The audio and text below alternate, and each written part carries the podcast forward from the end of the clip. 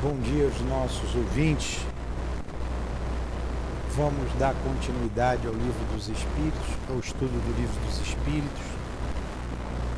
E quando terminarmos o Livro dos Espíritos, em 15, 10 para as, para as 9, ou 15 para as 9, a gente inicia o estudo do livro Obras Póstumas. Quando terminarmos o Obras Póstumas, vamos reiniciar com o céu e o inferno e depois a Gênesis. Então, após o livro dos Espíritos, vamos dar o livro Céu e Inferno. Deve demorar ainda alguns mais, pelo menos mais oito aulas ou dez, uns dois meses e meio, ainda com obras póstumas. Então, vamos ler o Evangelho, são nove horas. Que Jesus abençoe então a nossa manhã de estudos. A melancolia. Sabeis porque uma tristeza indefinida às vezes se apossa de vossos corações e vos faz achar a vida tão amarga? É vosso espírito que aspira a felicidade e a liberdade, e que, ligado ao corpo que lhe serve de prisão, consome-se em grandes esforços para libertar-se dele. Porém, vendo que são inúteis, cai em desânimo. E como o corpo sofre essa influência, a falta de energia, o abatimento e uma espécie de apatia se apoderam de vós, fazendo com que vos acheis infelizes. Acreditai em mim, resisti com energia a essas impressões que vos enfraquecem a vontade. Essas aspirações por uma vida melhor são inatas no espírito de todos os homens, mas não as procureis neste mundo. E agora que Deus vos envia seus espíritos para vos instruir sobre a felicidade que ele vos reserva, esperai pacientemente o anjo da libertação que deve vos ajudar a romper os laços que mantém vosso espírito cativo. Lembrai-vos de que tendes de cumprir uma missão durante vossa prova na terra, da qual não podeis duvidar, seja vos devotando à família, seja realizando os diversos deveres que vos são confiados se no decorrer dessa prova, enquanto cumpris a vossa tarefa, desabarem sobre vós as preocupações, os cuidados e os desgostos, sede fortes e corajosos para suportá-los. Enfrentai-os sem hesitação.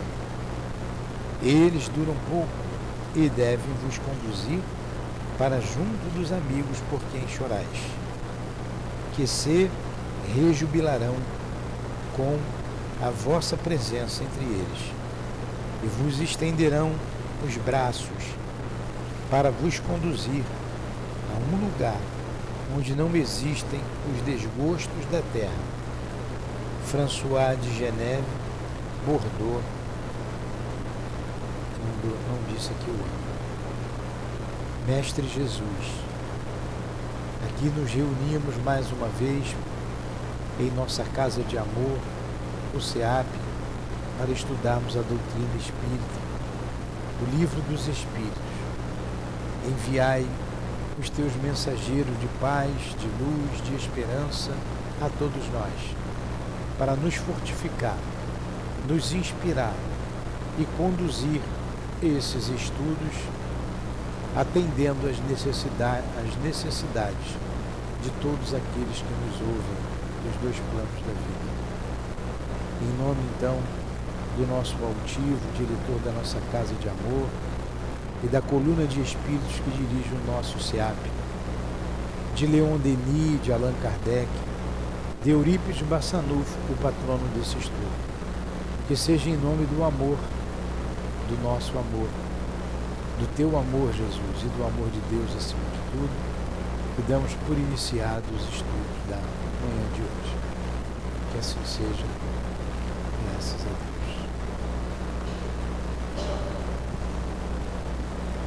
Então vamos lá.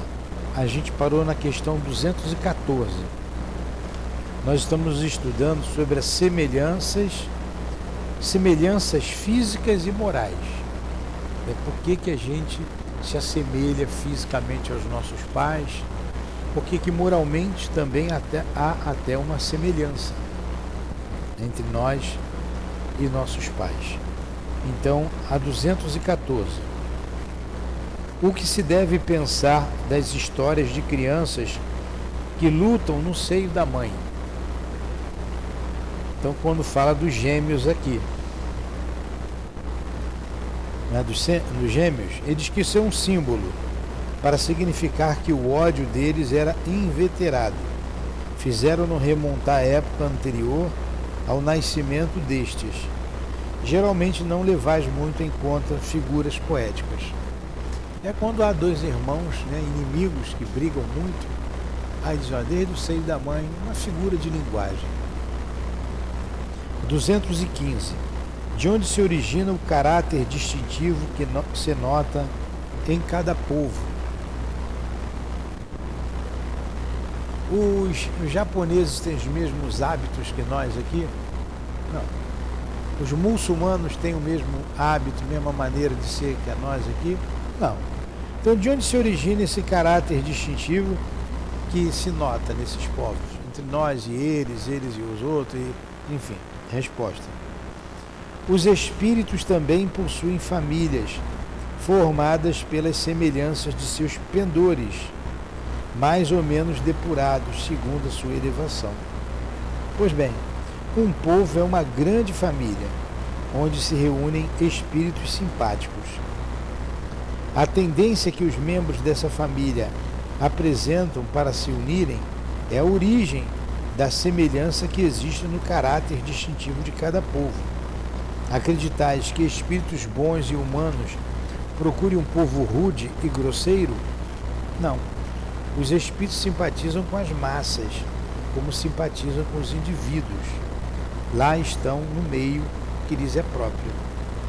Interessante isso, né? As nações, nós somos diferentes mesmo. Você vê o alemão, o povo alemão, ele tem toda uma maneira de ser, né? Diferente da nossa. É.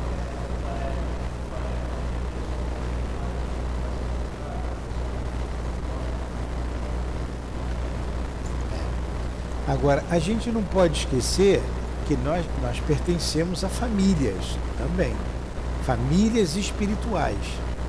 Então, nós temos famílias que estamos reencarnados aqui, mas tem espíritos simpáticos a nós que estão reencarnados em outras situações, em outros lugares, até em outros países mesmo por uma necessidade espiritual. Tá? Como tem espíritos é, simpáticos, tem espíritos também antipáticos. Então nós nos unimos com simpatia. Alguma pergunta?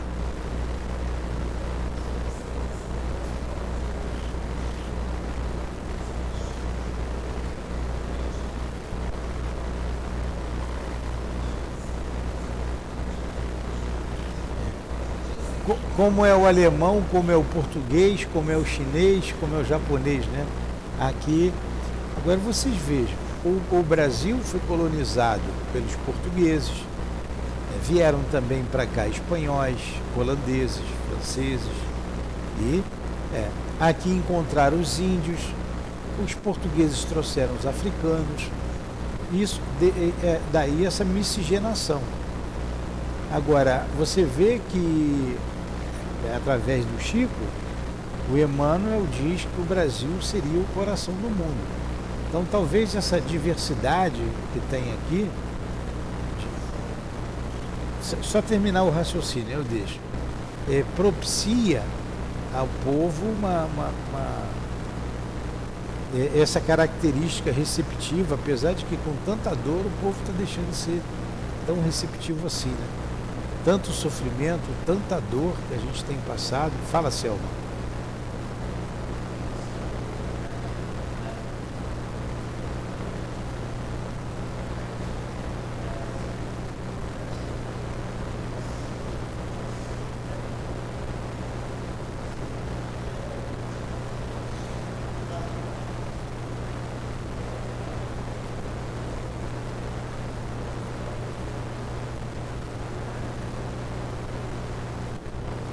É, aqui recebe, recebe todo mundo.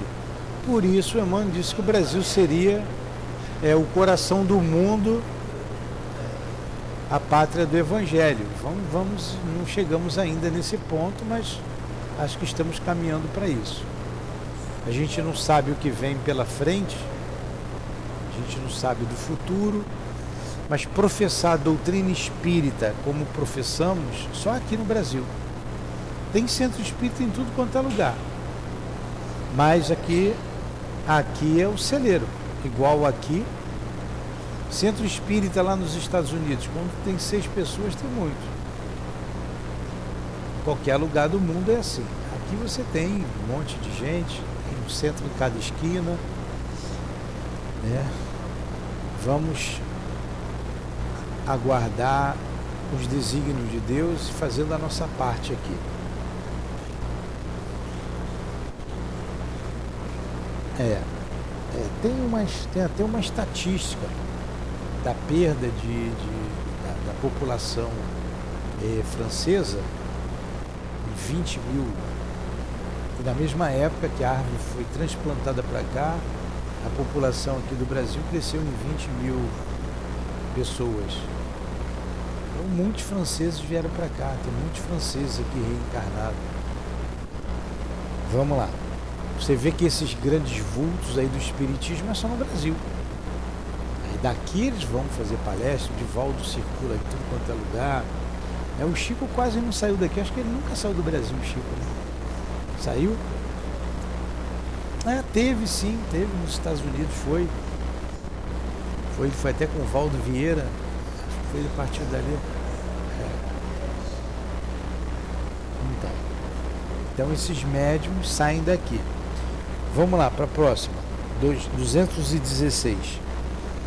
O homem conserva em suas novas existências traços do caráter moral de suas existências anteriores. E aí? Nós conservamos traços de caráter é, do caráter moral da outra existência?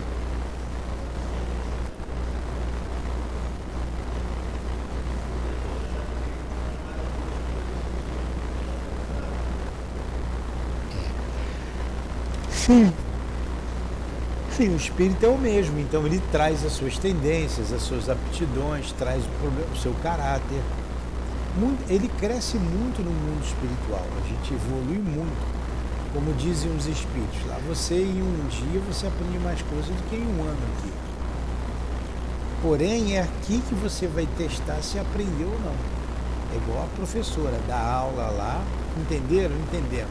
Vamos fazer a prova é na prova que você vai dizer se entendeu ou não. Então a prova é que você vai passar é aqui. Você vem para cá, você vai ver se você fixou ou não esses conceitos. Mas você traz, como ele diz aqui, assim, ele colocou assim, ó. Então ele conserva assim o caráter, os traços. Isto pode acontecer, porém melhorando-se, ele muda melhorando, a gente melhorando no mundo espiritual, chega aqui e muda. Sua posição social pode também não ser mais a mesma. Se de senhor torna-se escravo, seus gostos serão inteiramente diferentes e tereis dificuldade para reconhecê-lo. Sendo o espírito mesmo nas diversas encarnações, suas manifestações podem ter entre uma e outra alguma, algumas analogias, modificadas, todavia, pelo hábito de sua nova posição, até que um aperfeiçoamento notável tenha mudado completamente seu caráter, pois de orgulhoso e mau pode tornar-se humilde e humano, e se, se se arrependeu. Então você pode mudar. Aí eu vou pegar aqui para a gente relembrar a mensagem de um guia da casa, que ele diz assim, é,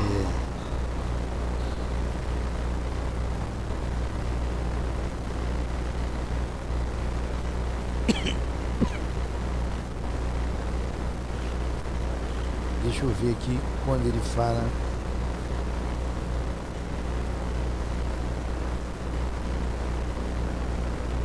Ó, olha o que o Espírito diz aqui, um guia da casa, quem está nos ouvindo, uma mensagem da, tirada aqui na nossa casa espírita. Entendemos que para vocês se melhorarem, a gente está aqui para melhorar, para progredir. Ah, eu vim para pagar. Não, você veio para progredir. A lei é de progresso. Você tem que pagar alguma coisa, tudo bem. Você, todos nós temos dívidas com a lei de Deus. Então ele coloca: entendemos que para vocês se melhorarem, há necessidade de voltar mais e mais. O que, que ele está dizendo aqui? Da reencarnação. Você tem necessidade. Para melhorar, ele já deu um conselho ali atrás. Vocês têm que voltar mais e mais. Ou então, façam diferente.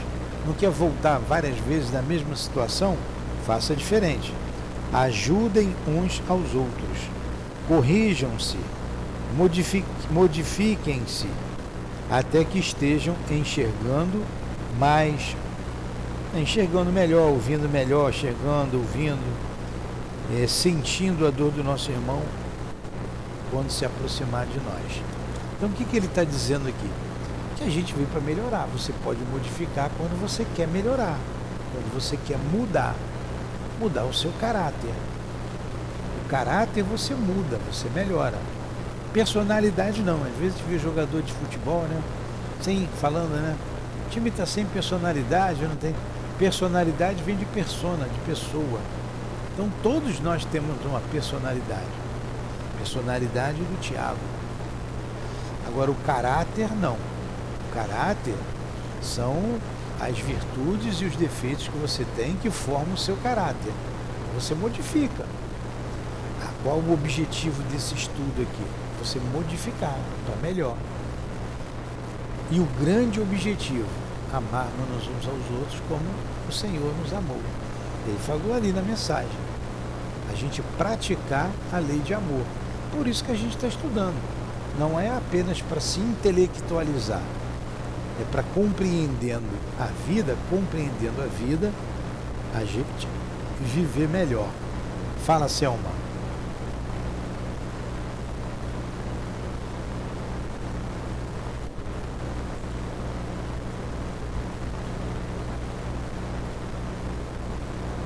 Tá.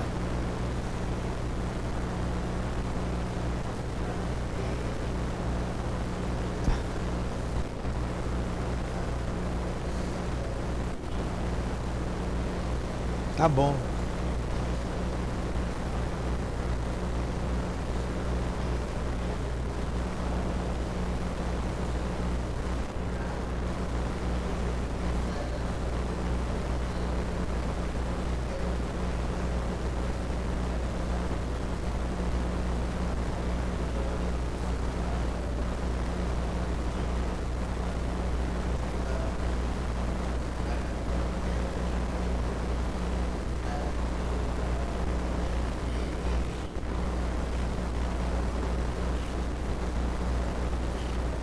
Tá bom. Tá bom, vamos lá.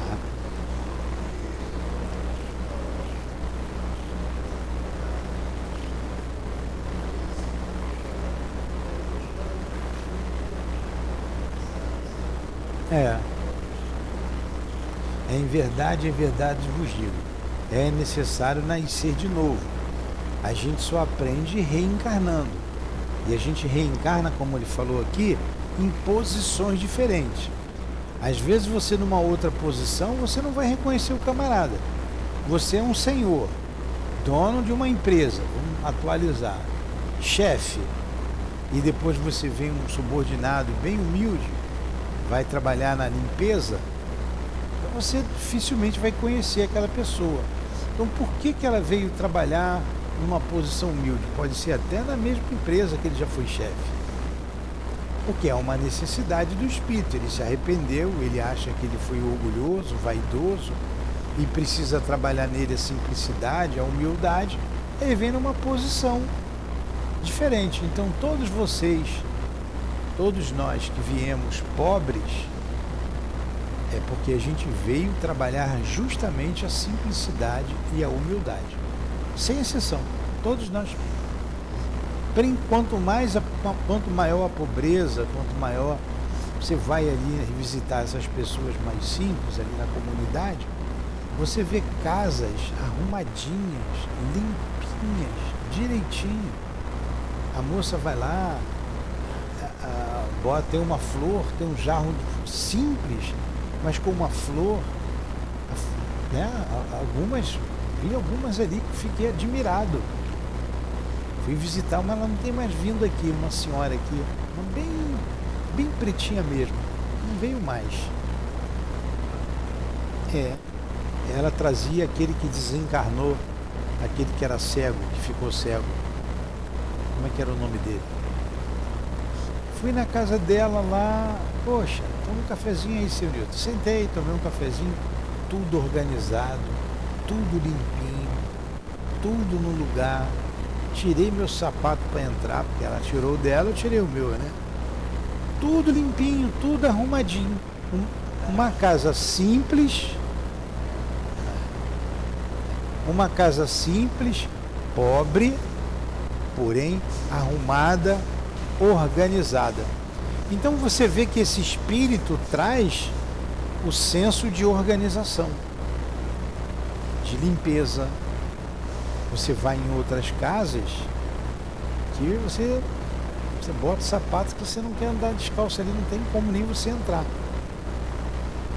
Porque as pessoas não têm organização, são sujas.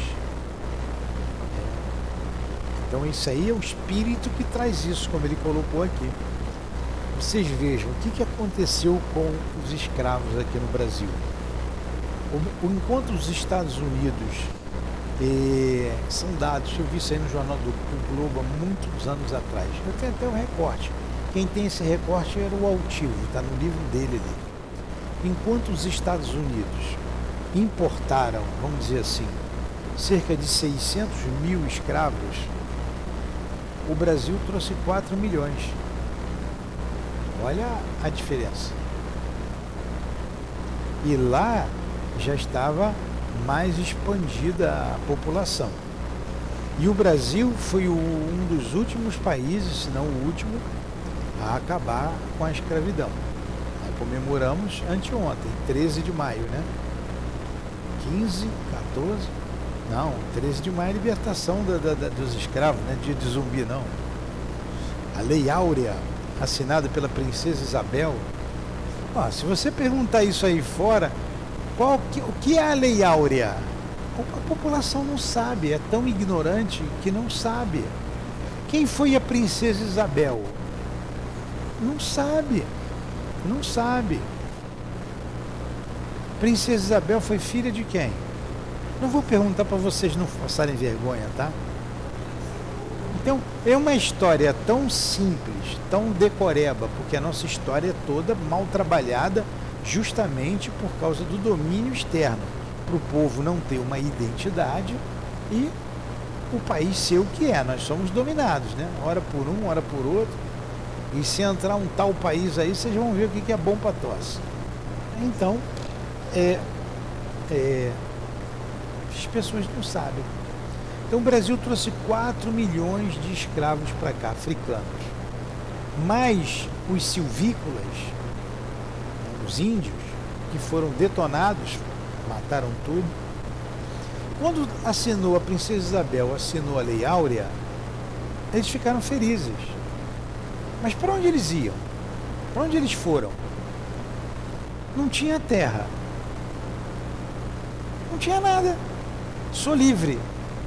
Tá, você está livre. E aí, você vai para onde? Aí eles foram para as periferias, para os morros, aqui no Rio de Janeiro principalmente, é lá outros lugares aí para, para, para os cantos, começaram a se juntar. Você vê uma herança que a gente tem da escravidão, a sujeira. Vai no centro da cidade. Que lugar imundo. Você vai nas comunidades aí, joga um papel, vem aqui, joga papel no chão. Isso é herança da escravidão. Eles continuam aqui. Hoje nós somos escravos. Você vê nitidamente a sujeira em casa, casas imundas. Pega um, um papel, um guardanapo para comer alguma coisa, comeu, joga no chão, cospe em qualquer lugar, urina em qualquer lugar, e por aí vai. Ainda somos os mesmos, né? Aquela música, são os mesmos, estão por aí. Então nós temos uma grande dívida com essa população.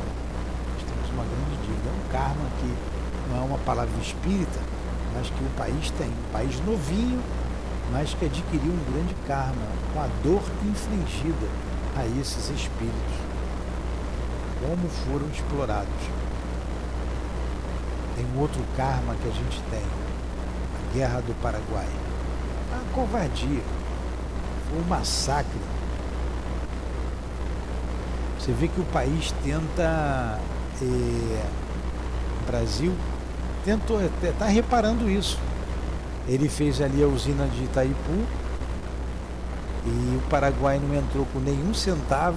A metade da energia é, é, gerada por Itaipu é do Paraguai, a metade é do Brasil.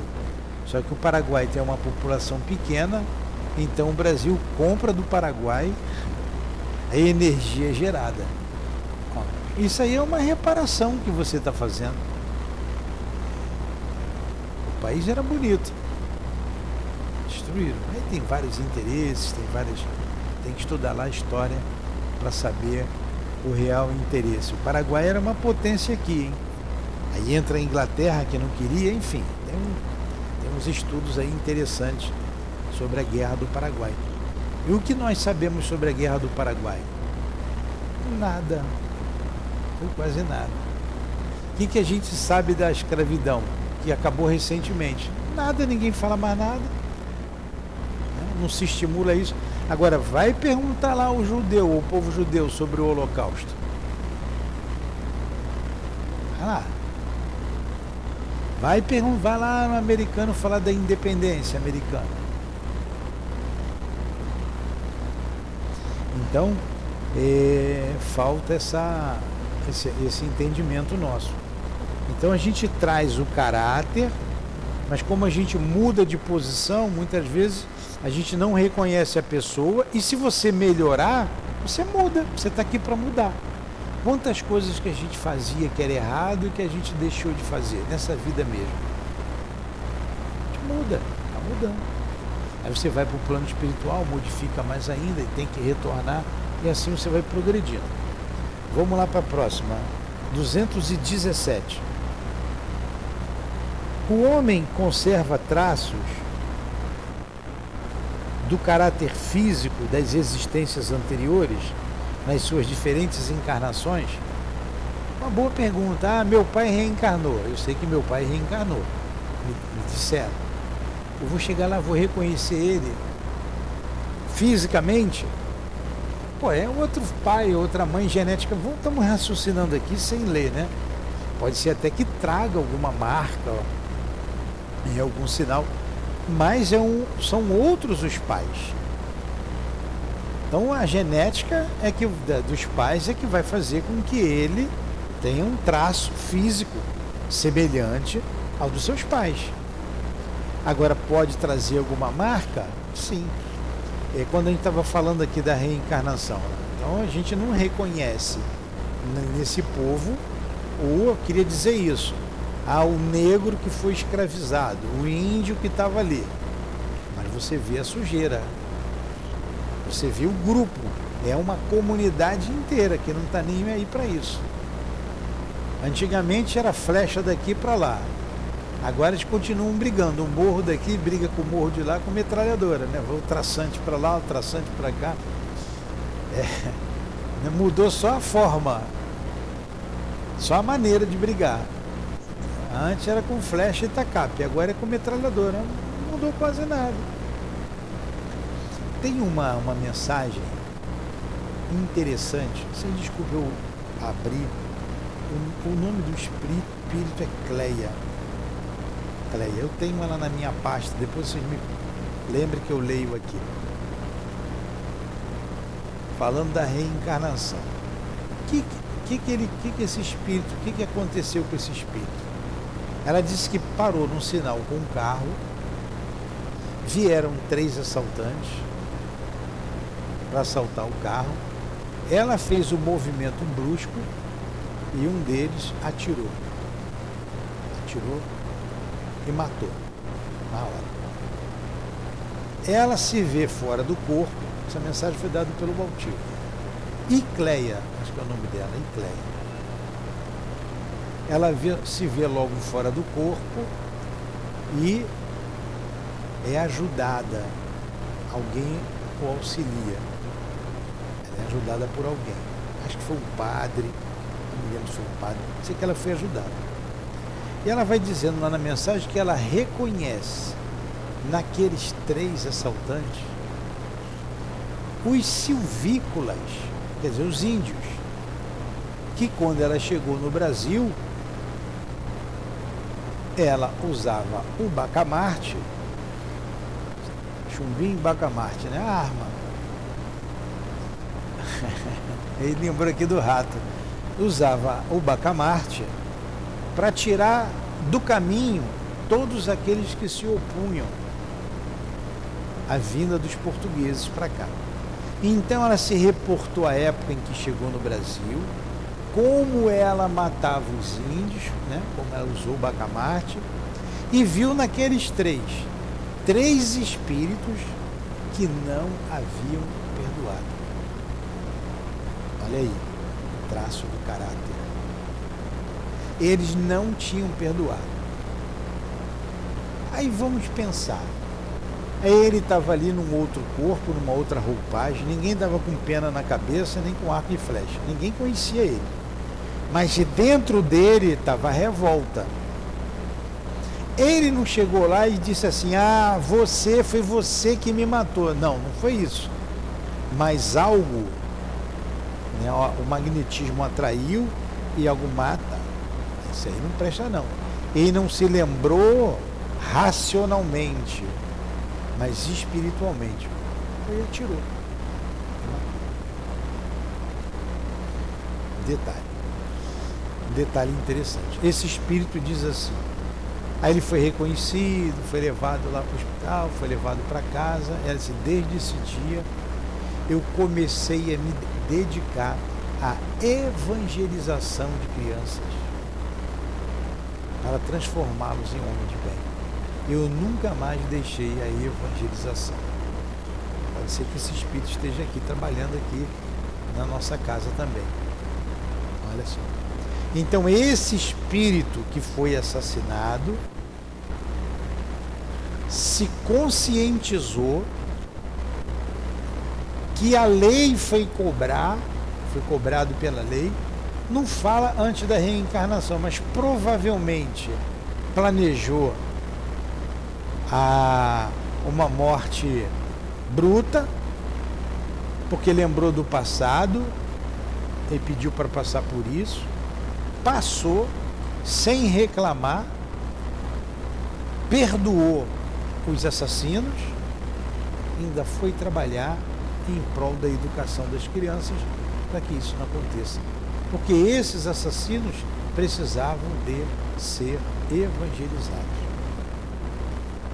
Estão entendendo aí? Você traz o caráter. Tanto as boas quanto às más tendências. Judas era um espírito ruim? Não.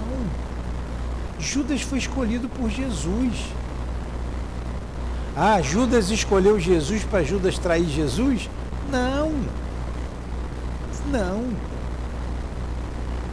Mas Judas é, trazia no seu caráter, na sua, nas suas tendências, né, o mexer com dinheiro. Ele, ele que tomava conta da bolsa.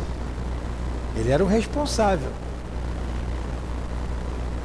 Ele não era um espírito ruim, ele não era um espírito mau, mas trazia aquilo com ele, né? mexer com dinheiro. E foi justamente aí é que ele faliu, que ele falhou. E quando ele, ele não teve a intenção, como dizem, não, ele queria trair Jesus, ele foi mal. Não. Ele pensou numa coisa, mas o resultado foi outro. Quando ele viu que foi traído, envolvido lá por Caifás e Anás, um era genro do outro, né? Caifás era o chefe, Anás era genro, né? Quando ele foi lá envolvido por Caifás, ele Caraca, fui enganado. Tanto que ele joga as moedas no chão, as 30 moedas. Ele se arrepende, tem um remorso tão grande que ele vai e se mata. Olha aí, os traços que ele trouxe com ele no seu caráter e que culminou num suicídio. Assim é você, você, você, eu, você, você, todos nós. Nós trazemos traços do nosso caráter e nós sabemos muito bem nós sabemos. Se a gente parar um pouquinho, eu não sei se é porque eu estou sempre parando e me analisando, que eu acho isso muito natural. Eu sei das minhas más tendências, sei também das minhas virtudes, que eu tenho virtude, todo mundo tem. Por exemplo, ninguém vai me chamar de preguiçoso do outro lado. Ninguém é, foi preguiçoso, você nunca trabalhou. Eu gosto de trabalhar, sempre trabalhei. Isso eu tenho consciência. Vai me chamar de outra coisa, mas preguiçoso não. Então você tem que olhar para você, se analisar, ah, eu tenho a característica de trabalhar, de servir, vou potencializar isso mais ainda, vamos fazer. Ah, eu tenho essa má tendência aqui, poxa, eu vou trabalhar isso em mim. Sou fofoqueiro, gosto de falar mal da vida alheia. Não, converso com o Tiago, começo a falar do, do, do Diego. Então, se eu começar a olhar para dentro de mim, eu vou dizer assim, poxa, mas eu gosto de fazer uma fofoca. Eu vou começar a parar com me vigiar. Eu vou devagarinho, devagarzinho, vou mudando, vou mudando. É muito mais fácil você adquirir virtudes do que você de, de se despojar de defeitos. Mas o primeiro passo é você se conhecer. Homem, conhece-te a ti mesmo. Você tem que saber quem você é. Se você viver a vida que se dane, quem gostar de mim que gosta, quem nunca não gostar, você é um tolo. Não mudou nada. Do jeito que entrou no palco da vida, você vai sair. Aí vai ter que voltar. Pô, cara, tu não aprendeu nada. Volta lá. Pô, deve ser doído você no mundo espiritual. Putz, perdi 70, 80 anos da minha vida. Ter que voltar tudo de novo, encontrar Selma novamente, pelo amor de Deus. Pois é, vai vir minha filha. Então, é, a gente tem que se olhar, se analisar, se reconhecer. Tem que se conhecer. Então vamos lá, aí está dizendo aqui. A gente falou aí do exemplo da, daquele espírito que morreu. Né? Então o corpo, o homem conserva traços do caráter físico das existências anteriores nas suas diferentes encarnações? Resposta o corpo é destruído e o novo nenhuma relação tem com o antigo. Claro. No entanto, o espírito se reflete no corpo. Certamente, o corpo, o corpo é apenas matéria. Porém, apesar disso, ele é modelado conforme as capacidades do espírito, que ele imprime um certo caráter, principalmente no rosto e é verdadeiro designarem-se os olhos como espelho da alma. Olha, dizem isso, né? O olho é o espelho, os olhos são o espelho da alma. É uma verdade. Quer dizer que o rosto, mais particularmente, reflete a alma. Pois uma pessoa excessivamente feia tem, entretanto, algo que agrada, quando é o envoltório de um espírito bom, sábio, humano, enquanto há rostos muito belos que nenhuma impressão te causa, pelos quais sentes até repulsão. E é uma verdade, né? Você vê, o Chico tinha tantas dificuldades, ele botava aquela peruca, ele dizia que não queria chocar ninguém, ele tinha uma dor profunda nos olhos, olhos vermelhos, lacrimejavam, doíam, ele botava o óculos escuro, não ficava nenhuma belezinha, né? Mas quantos queriam ficar do lado do Chico? Quanta beleza espiritual ele passava. Quanto amor. E às vezes você vê uma moça bonita, um homem bonito, mas que não te diz nada.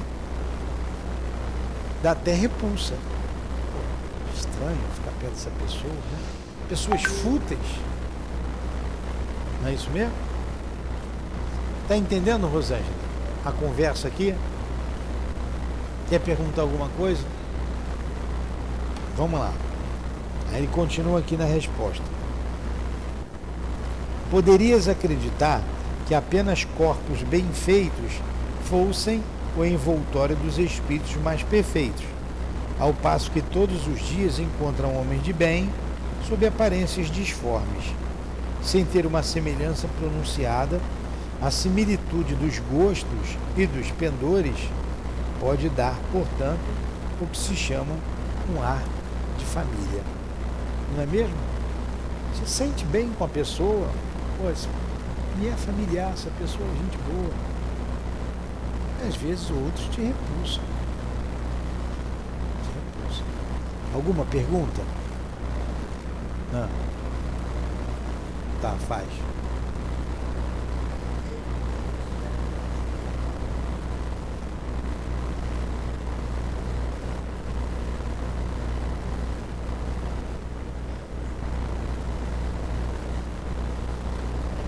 Então a Selma está dizendo que tem um amigo que ela se sente mal, tem repulsa.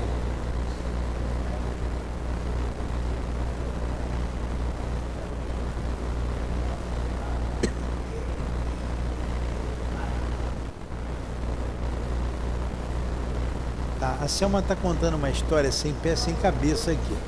Não, mas eu estou entendendo. A, a Selma viu o pai dela na igreja. Ela foi na missa, assistiu a, a, a o que que você. Tá, então, porque teu pai não morreu, teu pai continua vivo, Selma. Teu pai não morreu, ele está vivo.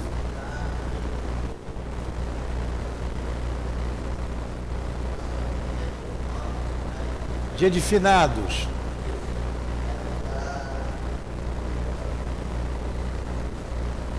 Então, você não foi orar pelo seu pai? Você não fez uma prece? O seu pai apareceu para você.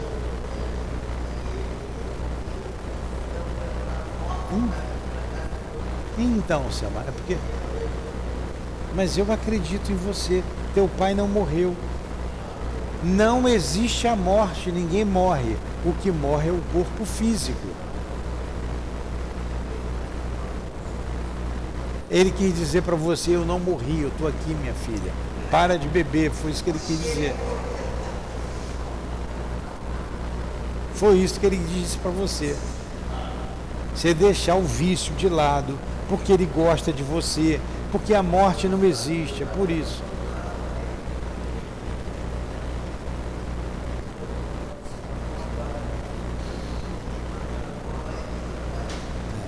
É, é porque ele não não existe a morte. Vamos à observação aqui do, do, do, do Kardec.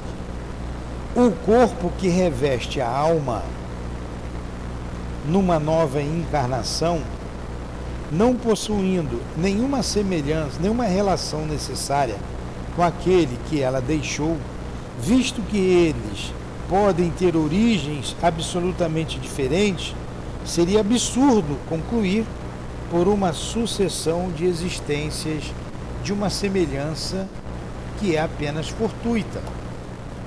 Todavia, as qualidades do espírito frequentemente modificam os órgãos que servem às suas manifestações e imprimem no rosto e até no conjunto das maneiras um cunho distintivo. É assim que, sob o envoltório mais humilde, pode-se encontrar a expressão da grandeza e da dignidade, enquanto que sob a vestimenta do grande Senhor vê-se algumas vezes a da baixeza e da ignomínia.